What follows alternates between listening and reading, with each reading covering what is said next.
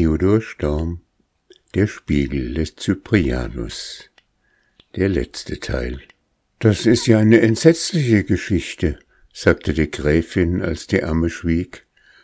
Aber hast du nicht gehört, wie der erste Gemahl jener unglücklichen Frau geheißen hat? Freilich, erwiderte die Alte, ihr Witwenamen steht auf dem Rahmen des Bildes. Und hierauf nannte sie eines der ersten Adelsgeschlechter. Seltsam, sagte die Gräfin, so ist sie meine Urahne.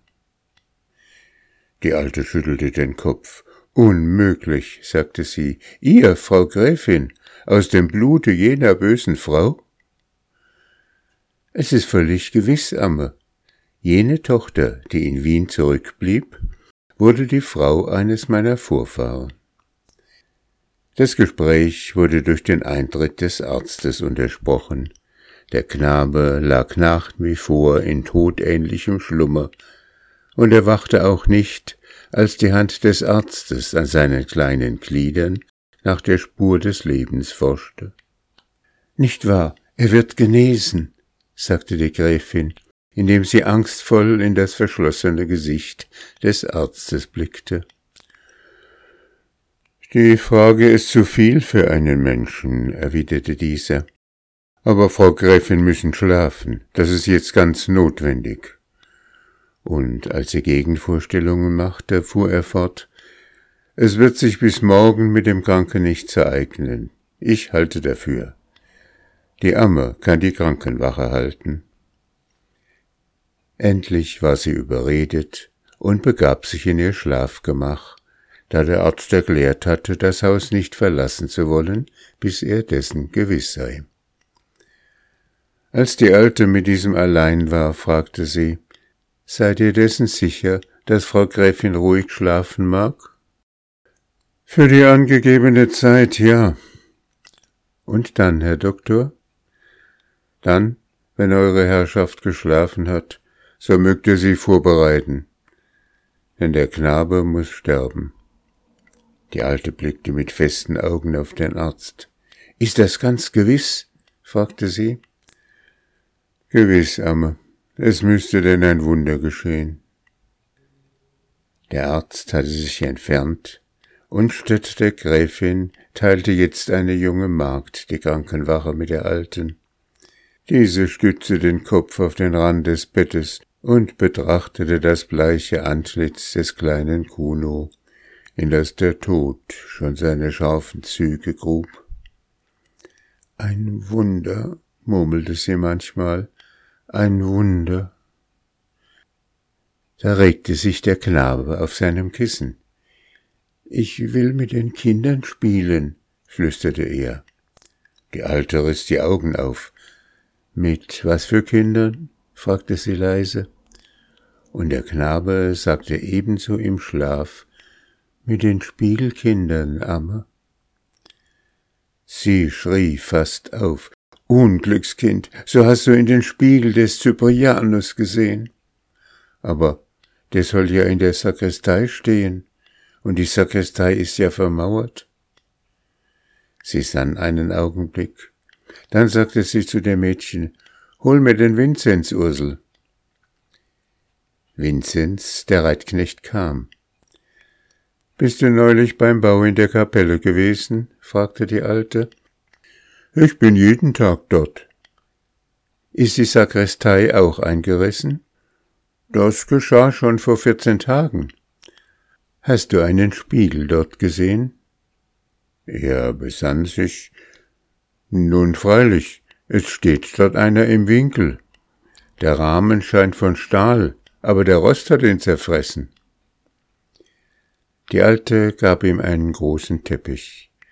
Verhänge den Spiegel sorgsam, sagte sie, dann lass ihn hierher ins Zimmer tragen, aber leise, damit der Knabe nicht erwacht. Vinzenz ging, und bald wurde von ihm und einem Arbeiter ein hohes, mit dem Teppich verhangenes Gerät in das Zimmer getragen. Ist das der Spiegel, Vinzenz?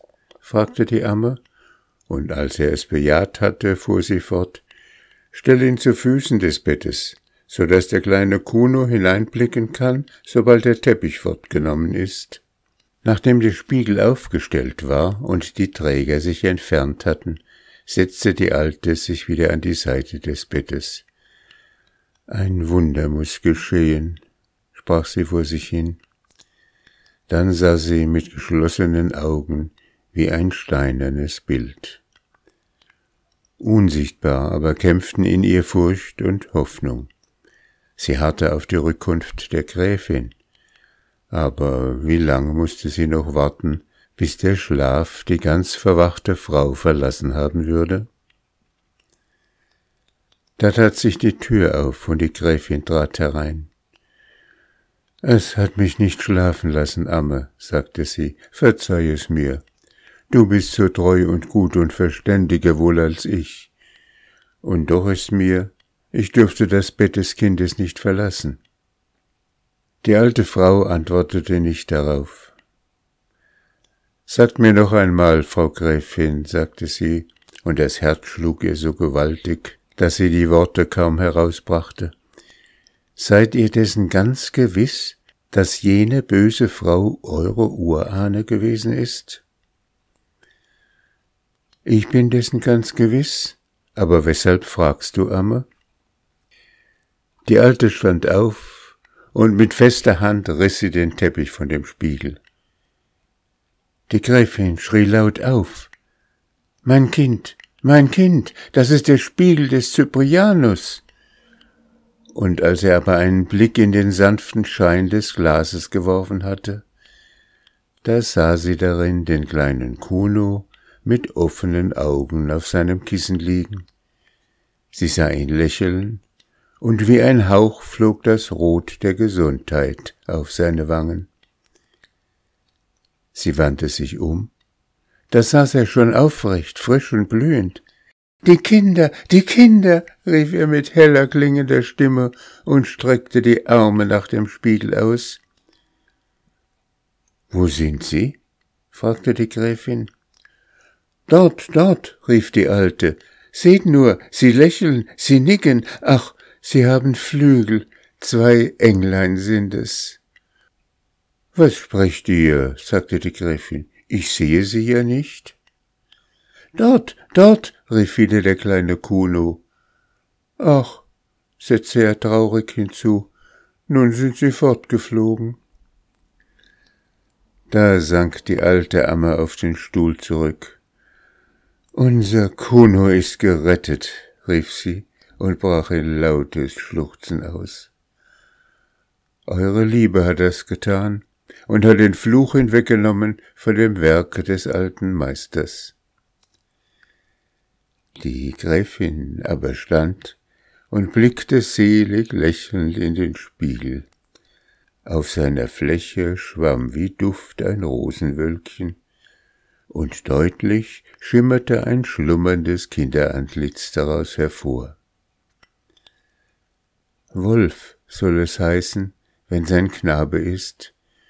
Wolf und Kuno, flüsterte sie leise. Und lass uns beten, Amme, dass sie glücklicher werden als die, die einstens ihre Namen trugen.